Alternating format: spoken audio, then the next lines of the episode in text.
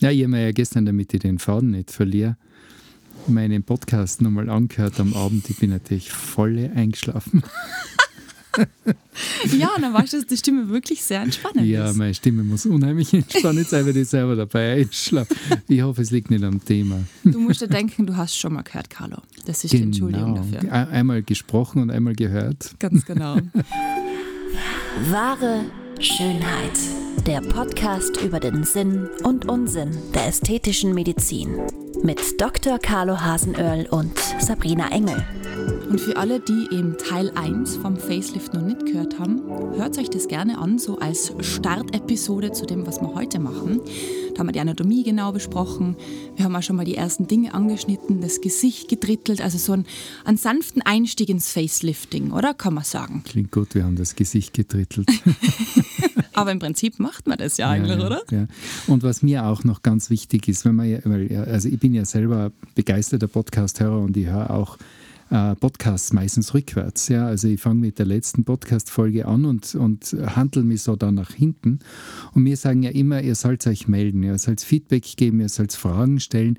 Das kann man natürlich gern auch über eine Podcast-Folge, die schon länger her ist. Ganz genau. Das werden wir dann trotzdem aktuell beantworten. Ja. Das passt ja. Ich meine, ähm, das Ganze ist lebendig und äh, auch, auch äh, Folgen, die jetzt dann äh, mehrere Monate äh, her sind, äh, können ein Thema beinhalten, das, das vielleicht aktuell eben schon Fragen aufwirft, die wir eben immer gern beantworten. Also Feedback, Feedback, bitte davon lebt das Ganze keine Scheu. Wir haben da mal so ein Schema angefangen, dass wir mal die ganzen Teile, Körperteile durchbesprechen.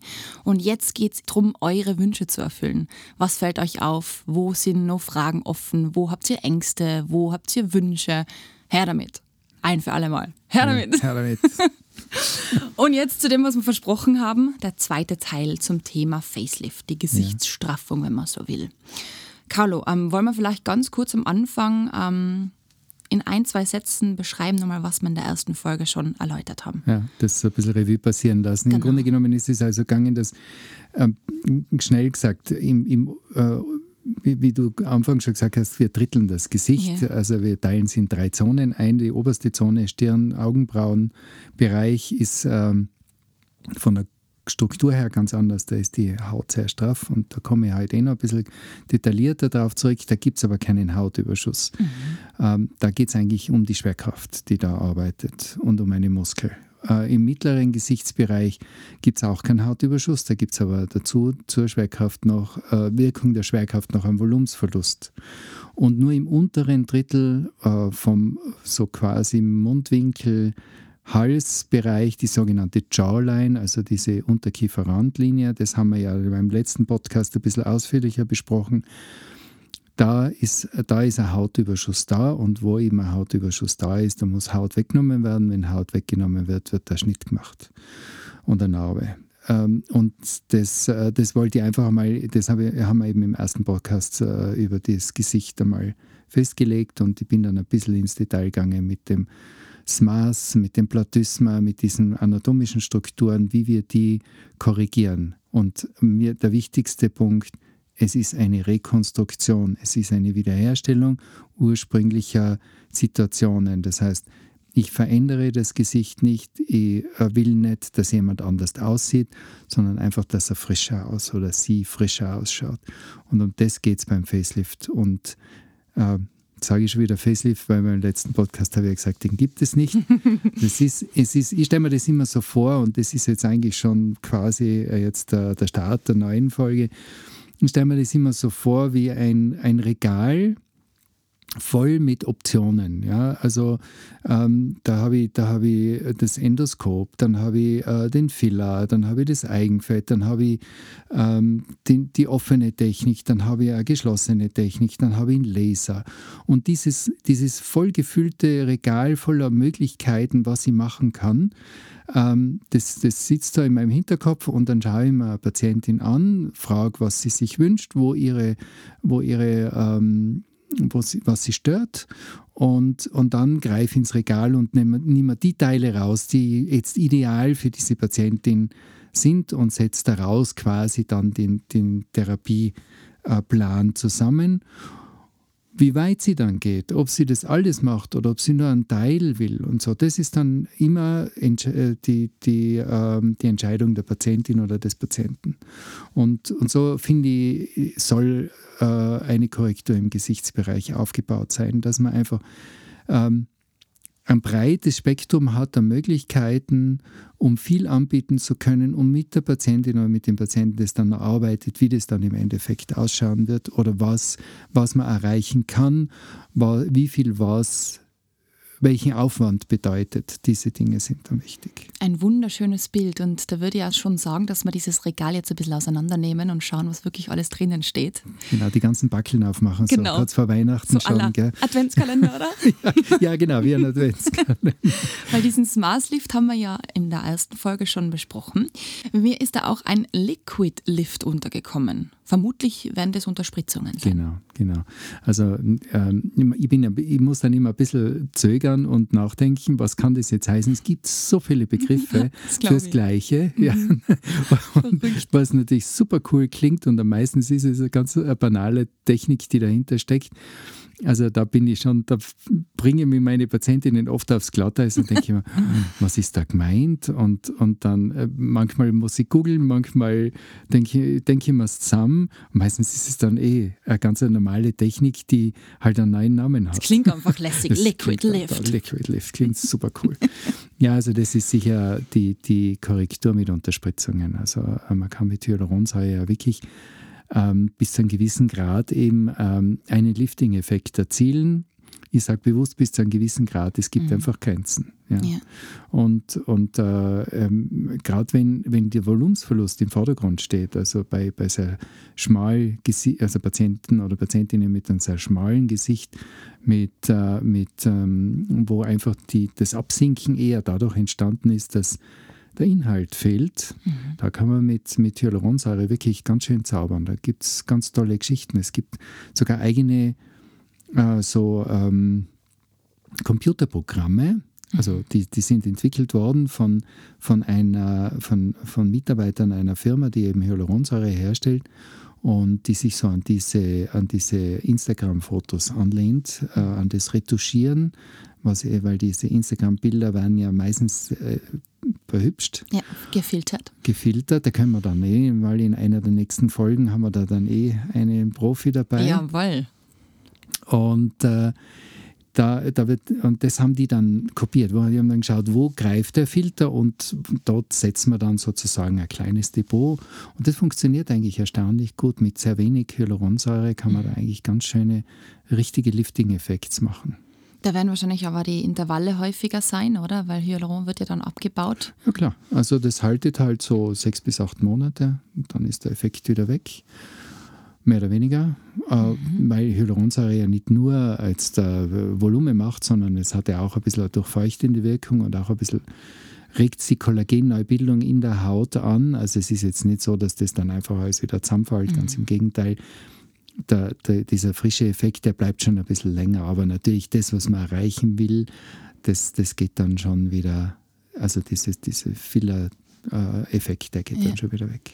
Bei meiner Recherche bin ich auch über den Effekt der eigentlichen Gesichtsstraffung, also sobald Schnitte oder Endoskopie im Spiel sind, gestoßen. Ähm, und da habe ich gesehen, teilweise 10 bis 15 Jahre hält ja. so ein Facelift. Mhm. Also genau. Facelift und machen wir unter Anführungszeichen, oder? Ja. Es, und, und das ist ja auch wieder, das ist ja auch wieder so eine ganz eine teuflische Geschichte. Das ist die Frage der Fragen. Ja? Mhm. Wie lange hält denn das? Ja. Und die ehrliche Antwort ist, es haltet überhaupt nicht. Mhm. Weil nämlich äh, ich setze einfach einen Neustart. Ja? Mhm. Ich bringe das wieder dort zurück, wo es einmal war. Natürlich ja. setze ich Narben. Narben sind meistens ein bisschen stabiler als das Gewebe äh, generell. Aber im Grunde genommen beginnt dieser, dieser Lockerungs-, um, jetzt, um das ganz krass zu sagen, der Alterungsprozess einfach wieder von vorne. Mhm. Von einem ganz neuen Ausgangspunkt. Ich kann nur sagen, es wird wahrscheinlich 10 bis 15 Jahre dauern, bis wir auf dem Status quo sind. Also ah. auf dem vor der Operation, äh? Punkt, vor der, wie es vor der Operation ausgeschaut. Mhm. Nur ist man dann 10 bis 15 Jahre älter. Also diesen Vorsprung holt man eigentlich nie mehr ein. Mhm. Also hält eigentlich ein Facelift für immer. Nur bis man den Effekt, bis man das Gefühl hat, na, jetzt erinnert es mich wieder an die Zeit vor der Operation. Da rechnet man 10 bis 15 Jahre. Und fünf Jahre ist jetzt auch eine breite Spanne. Und was macht die fünf Jahre aus? Wie man sich verhält wie man mit seiner Haut umgeht, wie viele Umwelteinflüsse ähm, äh, zugelassen werden, wie die Ernährung ausschaut, wie, wie viel Frischluft an die Haut ja, kommt, ohne jetzt intensive Sonnenbestrahlung. Also das ist auch wieder so ein zweischneidiges äh, Schwert. Äh, auf der einen Seite frische Luft ist gut, auf der anderen Seite UV-Strahlen ist nicht so gut für die mhm. Alterung.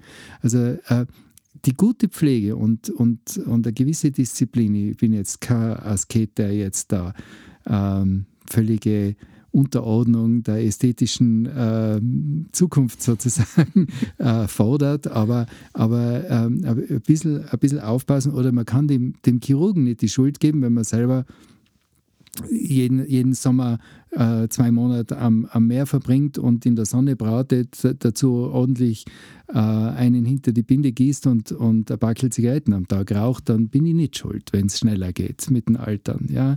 Also da muss man Realist sein. Ja? Äh, und deswegen sage ich 10 bis 15, also wirklich, das ist ja quasi noch einmal 50 Prozent Spielraum, muss man da schon einrechnen. Da kommt unsere Regina wieder ins Spiel, genau. immer an die Tagescreme mit UV-Filter denken. Mhm, genau. Okay, also Liquid Lift, Unterspritzungen.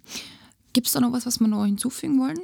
Naja, wir sind ja, ich würde jetzt einfach weitermachen ja. bei, den, bei dem, äh, wir haben jetzt das von den Hals näher betrachtet, endoskopisch.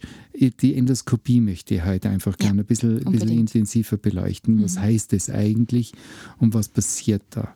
Ähm, im Grunde genommen, man nennt sie auch so äh, salopp die Knopflochchirurgie. Mhm. Das heißt, äh, ich habe sehr, sehr dünne, lange Instrumente und äh, ich arbeite praktisch unterirdisch, also von kleinen Schnitten aus und hab, äh, schaue, wo ich, was ich tue und wo ich bin über Videokamera, also über eine Optik, äh, beobachte ich mich sozusagen selber beim, beim Operieren. Das haben wir ja schon beim, bei der Brustvergrößerung genau. auch angesprochen, auch da arbeite ich endoskopisch. Äh, begonnen habe ich diese ganze endoskopische äh, Technik äh, in Mitte der 90er Jahre eben mit, mit der Stirn. Also die, der, der, endoskopische Stirnlift war eigentlich die erste äh, Operation, die ich eben mit, dem, mit der Videokamera gemacht habe. Mhm. Und äh, ich war damals in, äh, in, ähm, in Birmingham, Alabama habe ich jetzt das richtig, richtige, da jetzt begebe ich mich geografisch gerade wieder aufs Glatteis, aber ich weiß, dass das Birmingham geheißen hat. Ja. Und zwar deswegen, weil ich nämlich einen Kongress gesucht habe, der in, in Europa stattfindet, weil ich nicht immer nach Amerika fliegen wollte. Und dann wieder, ha, Birmingham, das ist ja in England. Und habe mich da dann gemeldet, bin ich draufgekommen, dass das eben in in den Staaten ist. Das ist das äh, ah. äh, amerikanische Birmingham. Okay. und so bin, bin ich aber dann doch hingefahren. Das war eigentlich so dies, dieser Moment, wo ich mit dieser Endoskopie dann in Berührung gekommen bin. Und das war damals total spannend, weil die Ärzte dort, das waren alles so ausgepuffte alte äh, Hautegen, die haben dann gesagt, ich habe keine Ahnung, was dabei rauskommt. Okay. Auf jeden Fall, wir haben mit, der Endo, mit dem Endo-Stirnlift begonnen und äh, das Tolle ist einfach, ich habe einen, einen, einen, kleinen Schnitt in den Haaren, ohne dass ich irgendwelche Haare entfernen muss. Der, der, ähm, und von dort aus schaue ich mit der Videokamera eben, was ich tue. Ich kann, ich kann alles in, in Vergrößerung sozusagen beobachten, die Nervenaustritte und so weiter, dass ich da nichts kaputt mache und kann das richtig schön präparieren, lösen und, und hochheben. Also. Weil ich ja erzählt habe, äh, was sich gerade im Lidbereich am meisten verändert, ist ja die, die Position der Augenbraue. Genau. Ja? Also wenn der Abstand zwischen Wimpernrand und Augenbraue immer kürzer wird, dann kriegt man Schlupflider. Natürlich wächst ein bisschen die Haut, das haben wir beim, beim Lead-Post, äh, beim Augen-Podcast ja auch schon ein bisschen besprochen.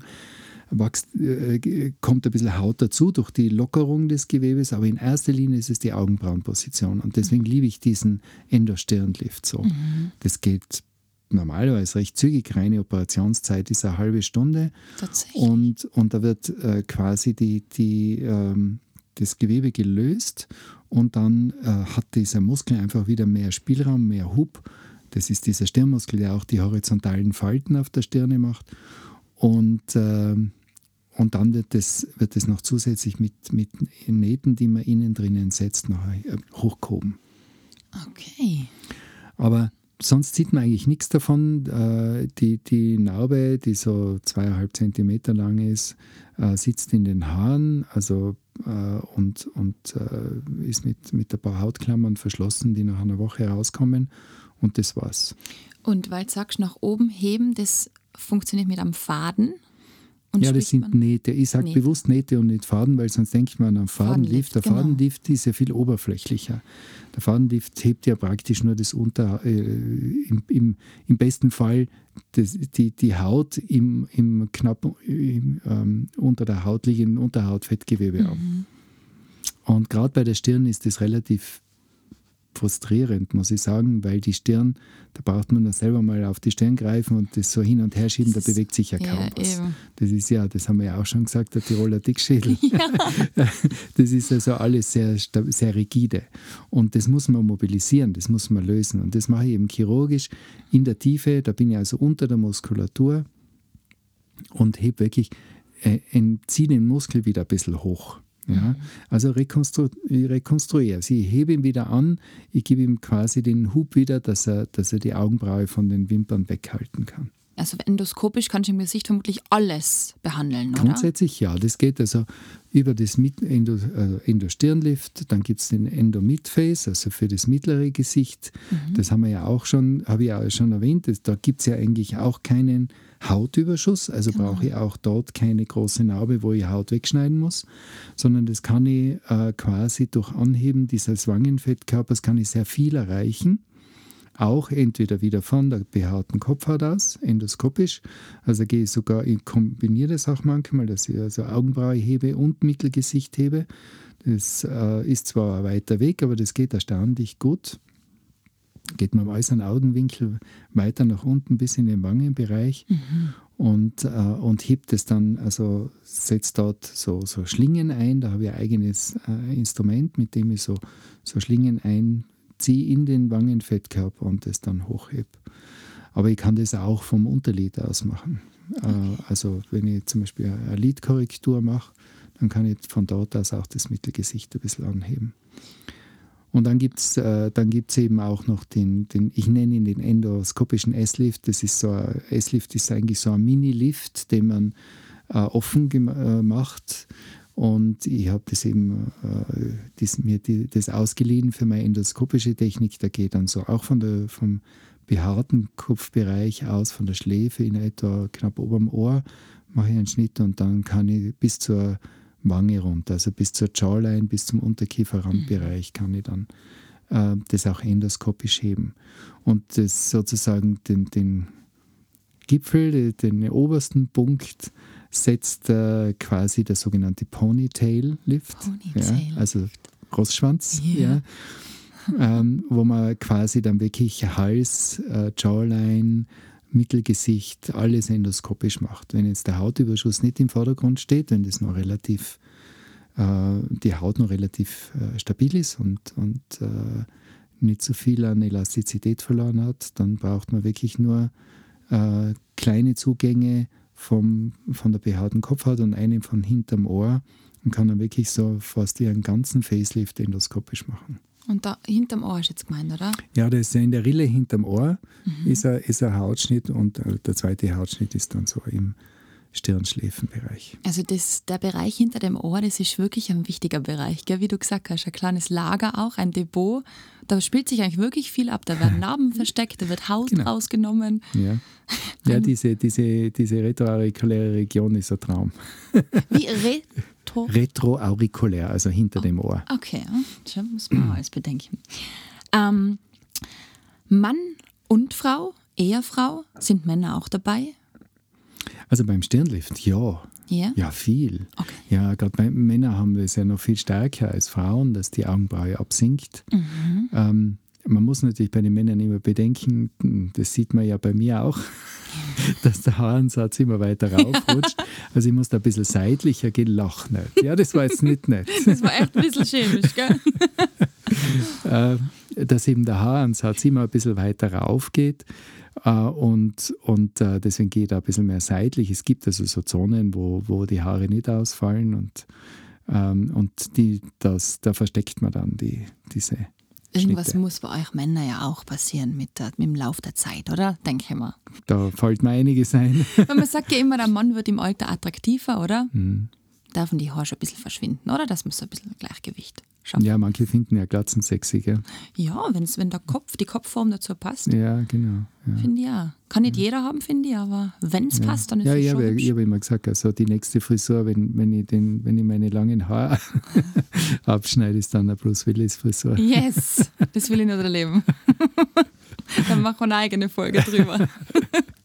wenn der Ponytail weg ist. Ja, der Ponytail dann gewichen ist. Okay, also wirklich der Stirnbereich bei den Männern und natürlich Augenbrauen. Mit, ja, Augenbrauen, Unterlider sind natürlich viel, ja, also Tränensäcke ist ein großes Problem. Da habe ich viele auch so äh, Männer, die in, so im Geschäftsleben stehen und sagen, die Leute glauben immer, ich bin so versoffen, weil ich so Tränensäcke habe. Und, und äh, das, nachdem das ja transkonjunktival geht, also von der Lidinnenseite, ist es ja, sieht man ja auch nichts davon. Und das ist bei Männern wahnsinnig wichtig. Ja. Also Männer sind da unheimlich zurückhaltend, was, was Outings angeht äh, Ja. bezüglich Ästhetik. Ja. Also die, das, die wollen alle, dass man nichts sieht davon und dass, dass, äh, dass das möglichst auch niemand erfährt und so. Alles also da sind. Frauen viel offener. Kann man sagen, Carlo, dass der obere Bereich eher der Männerbereich ist und weiter nach unten Richtung Hals eher Frauen? Oder ist Nein, das. würde ich nicht so sagen. Ich Okay. kenne genug, äh, kenn genug Männer mit einem echten Godadl, ja. Ja. also mit, mit, mit einem Hautüberschuss am Hals. Und, und ähm, auch da, das haben wir auch schon, das habe ich bei der letzten äh, Facelift-Folge ja schon ein bisschen angesprochen, da gibt es ja auch äh, die Möglichkeit, den, diesen Schnitt zu machen ums Ohr herum. Der geht auch ganz gut. Den legt man ein bisschen anders, eben immer auch berücksichtigend die Haarsituation. Da spielt natürlich auch der Bart eine Rolle. Ja. Äh, bei den Frauen gehe ich gern hinter diesen kleinen Knorpel vor dem Gehörgang, den sogenannten Tragus, Ja. damit man die Narbe nicht sieht. Bei Männern geht das nicht, weil sonst muss er sich im Ohr rasieren. Also da muss man die, den Schnitt dann unter, unter Umständen vor dem Tragus legen, aber das ist nicht wirklich das Problem. Der große Vorteil bei der Männerhaut durchs Rasieren ist die viel heilfreudiger. Ja? Ah. Die, ist bei, die, machen, die Narben werden eigentlich schöner als bei Frauen. Ja, durch dieses Rasieren wird die Haut einfach immer wieder zur Regeneration Genau, angeregt, oder? genau. Okay. Ja. Vom Godel, da sprichst quasi, das ist dieser klassische Truthahnhals, Genau, oder? genau ja. Was ich bei Männern auch ganz gern mache, das habe ich auch schon angesprochen, es gibt ja diese direkte sogenannte Platysma-Raffung, wo man so eine Hautinsel unterm Kinn wegnimmt und, und äh, die Narbe ist dann da unterm Kinn. Mhm. Ähm, bei den Bartträgern geht das ganz gut. Also die Narbe verschwindet mehr oder weniger. Was wir nochmal betonen müssen, ist eben gerade beim Facelift oder wenn man Facelift unter Anführungszeichen, dass es eben nicht in der Haut passiert, die man sieht, also die oberflächliche Haut, sondern ganz, ganz weit unten. Ja. Und das ist der Unterschied zum Fadenlift, oder? Genau, genau. Weil Fadenlift an und für sich trägt ja auch zur Gesichtsstraffung bei. Ich finde den Begriff Fadenlift sehr, sehr, ähm, fehl, der leitet fehl. Äh, Der Faden, die, die Aufgabe des Fadenlifts ist eigentlich mehr in Richtung Unterspritzung, ein, eine Volumensgabe, nicht jetzt durch den Faden selbst, wobei auch die, diese sogenannten PDO-Fäden, also diese ähm, Polydioxanfäden, die ja am meisten verwendet werden als Fadenliftfäden, die gibt es ja auch glatt, die gibt es mit kleinen Häkchen, die gibt es als so Spiralen. Ähm, aber da ist der, der Lifting-Effekt eigentlich im Hintergrund. Da geht es wirklich ums Volumen. Okay. Selbst bei dem Faden, den ich am liebsten verwende, die Fäden mit den kleinen Hütchen drauf, den Cones, ähm, die, äh, die ja wirklich äh, jetzt von all den Fadenlifts den stärksten Hebeeffekt haben, äh, geht es eigentlich viel mehr um, die, um, dies, um das Volumen, das rund um den Faden entsteht. Also der, rund um den Faden bildet sich ja Kollagenstrang und der, der äh, stabilisiert die Haut und, und gibt auch äh, ein bisschen Volumen und der Effekt ist im Vordergrund. Der Lifting-Effekt ist relativ schnell wieder weg. Eben weil die Haut ein ganz schlechter Partner ist, was Straffungen angeht. Die Haut gibt gleich wieder nach. Die ist eh schon gelockert, hat eh schon eine Elastizität verloren. Und wenn man da zu viel zieht, dann kriegt man diese, diese Zügel, die man eigentlich nicht haben will. Ja? Diese komische Faltenbildung, die dann so offensichtlich äh, einer Straffung folgen. Und das darf nicht sein. wenn man da so an Fehleingriffe denkt, kann es dann auch passieren, dass wirklich so wie bei der Schwangerschaft so Streifen entstehen, dass die Haut überdehnt ist oder? Na, also das, jetzt, das kann ich mir jetzt nicht erinnern, dass, ich, dass ich jemals jemanden mit Strie im Gesicht gesehen habe, ja. aber ähm, die, der Falten, also die, die mimische äh, Fältelung wird anders, ja, und manchmal sieht man das gerade so bei, bei äh, äh, Frauen im öffentlichen Leben, die schon, die schon im höheren Alter sind und die jetzt vielleicht äh, das bisschen übertrieben haben, mhm. äh, dann sieht man oft einmal, wenn die, wenn die Mund bewegen, dann äh, gibt es so horizontale Falten ja. quer über die Wange und das ist so ein Zeichen, da ist ein bisschen zu viel gezogen worden. Okay. Und das sollte nicht passieren. Äh, das wäre, das ist, deswegen ist wichtig, dass man sich eben in, der, in den tieferen Strukturen äh, mit der Straffung in erster Linie äh, aufhält und nicht an der Haut zieht. Was tun sich da sonst so für Risiken auf bei einer Gesichtsstraffung? Wie ich bei meinen Erstgesprächen immer sage, nichts ist ohne Risiko. Äh, selbst wenn man nichts macht, hat man das Risiko, dass man älter aussieht, als man sich fühlt. Aber ähm, man muss schon ein bisschen äh, realistisch sein. Äh, das Gute ist, wirklich bleibende, langfristige Schäden das sind wirklich ganz, ganz extrem selten. Einmal ein Bluterguss, der auch wirklich hartnäckig sein kann, der äh, sich verhärtet und, und äh, dann über Wochen langsam zurückgeht und jeden nervt, Patient und Arzt. äh, dann gibt es natürlich auch äh, mal eine ungünstige Wundheilung oder nicht so optimale Narbe. Es gibt zum Beispiel das sogenannte Elfenohr. Da, da ist das Ohrläppchen dann so ein bisschen angenäht. Äh, das soll natürlich nicht sein. Da gibt es aber einen Trick, dass das nicht passiert. Grundsätzlich sind all diese Komplikationen aber reversibel. Das heißt, man kann sie dann äh, mit meistens wenig Aufwand da wieder rückgängig machen und, und äh, optimales Ergebnis erzielen. Da ist halt auch wieder wichtig, was ich immer sage, äh, zusammenarbeiten mit dem Chirurgen, gemeinsam äh, das Problem lösen und nicht äh, sagen, ja, mei, ich bin jetzt das Opfer und der Chirurg ist der Täter. Ja. Das stimmt einfach so nicht. Ja. Jeder versucht das Beste, aber die Natur und, und die, äh, die Heilungskräfte des Körpers spielen ihre eigenen Regeln und da muss man einfach schauen. Es gibt immer ein paar Faktoren, die man nicht beeinflussen genau, kann. Das genau. ist einfach so, ja. Mhm. Genau. Und am besten ist es einfach gut zu machen und der Patient dann das, was man vorher besprochen hat, ähm, einzuhalten, dass das Gesicht ein bisschen pflegt. Auch. Jetzt nicht ähm, mit Alufolie in der Sonne garen. Ja, das ist genau, immer ganz wichtig. Genau. Und dem Körper auf jeden Fall Zeit geben. Genau. also wirklich, es, es ist, äh, ich werde da immer gefragt, wie lange dauert es, bis ich wieder quasi äh, einsatzfähig bin. Das ist natürlich auch so ein Ding, das kann ich nicht voraussagen. Das, mhm. kann, das kann super laufen. Innerhalb von zehn Tagen ist alles vorbei und, und äh, passt alles, aber es kann auch mal drei, vier Wochen dauern. Das genau. weiß ich nicht im Vorfeld. Natürlich gehen wir immer davon aus, dass die, die schnellste und beste Heilung eintritt, aber ähm, es ist jetzt nicht das Drama, wenn es ein bisschen länger dauert. Und man kann das dann meistens äh, kaschieren und es ist dann nicht so, dass man dann sich verstecken muss, sondern dass das halt einfach noch ein bisschen längere Pflegebedarf und äh, das lässt sich alles regeln im Normalfall. Genau. Ja, und eben noch einmal, ich sag's, haben wir es jetzt eh schon zum dritten Mal, aber die Pflege rundherum, das ist schon auch, das ist kein Ersatz für, ja. Für ähm, eine, gewisse Pflege und, und uh, Rücksicht auf Haut und auf Ernährung und auf Bewegung und so weiter, sondern das spielt alles zusammen mhm. und uh, nur, nur gemeinsam kann man sozusagen das beste Ergebnis erzielen. Wir haben dein Regal gut vorgestellt, mhm. um zu deinen Bildern zurückzukommen. Den Adventskalender, wie du so nett genannt hast. Ja. Haben wir überall reingeschaut, reingeschnüffelt mhm. und was hinterm 24. steckt. Mhm. Das ist eine kleine Überraschung für genau. nächste Woche. Genau, oh ja, ja, da haben wir was Tolles vor. Wir haben eine ja. wunderbare Gästin. Ja. Wer das ist, was sie macht, da müsst ihr vermutlich wieder einschalten. Nutzt genau, nichts. Das ist ein heißer Tipp. und damit alles Liebe, gesund bleiben und her mit euren Fragen, dass wir ja. das auch nochmal gesagt haben. Ja, alle Fragen, alle Fragen sind, müssen nicht immer zum, zum Thema der Woche, also zum Podcast der Woche sein. Das kann wirklich querbeet durchgehen. Gibt es uns ein paar Inputs, was fehlt noch, wo soll man noch, wo soll man noch ins Detail gehen? Das tun wir gern. Ganz genau.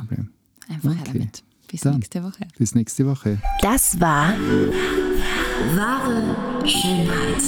Lasst uns gemeinsam die größten Schönheitsmythen aller Zeiten aufklären und schickt uns dazu eure Fragen und größten Anliegen an podcast at excellentbeauty.com. Immer her damit und keine Scheu. Wir freuen uns auf euch. Bis bald!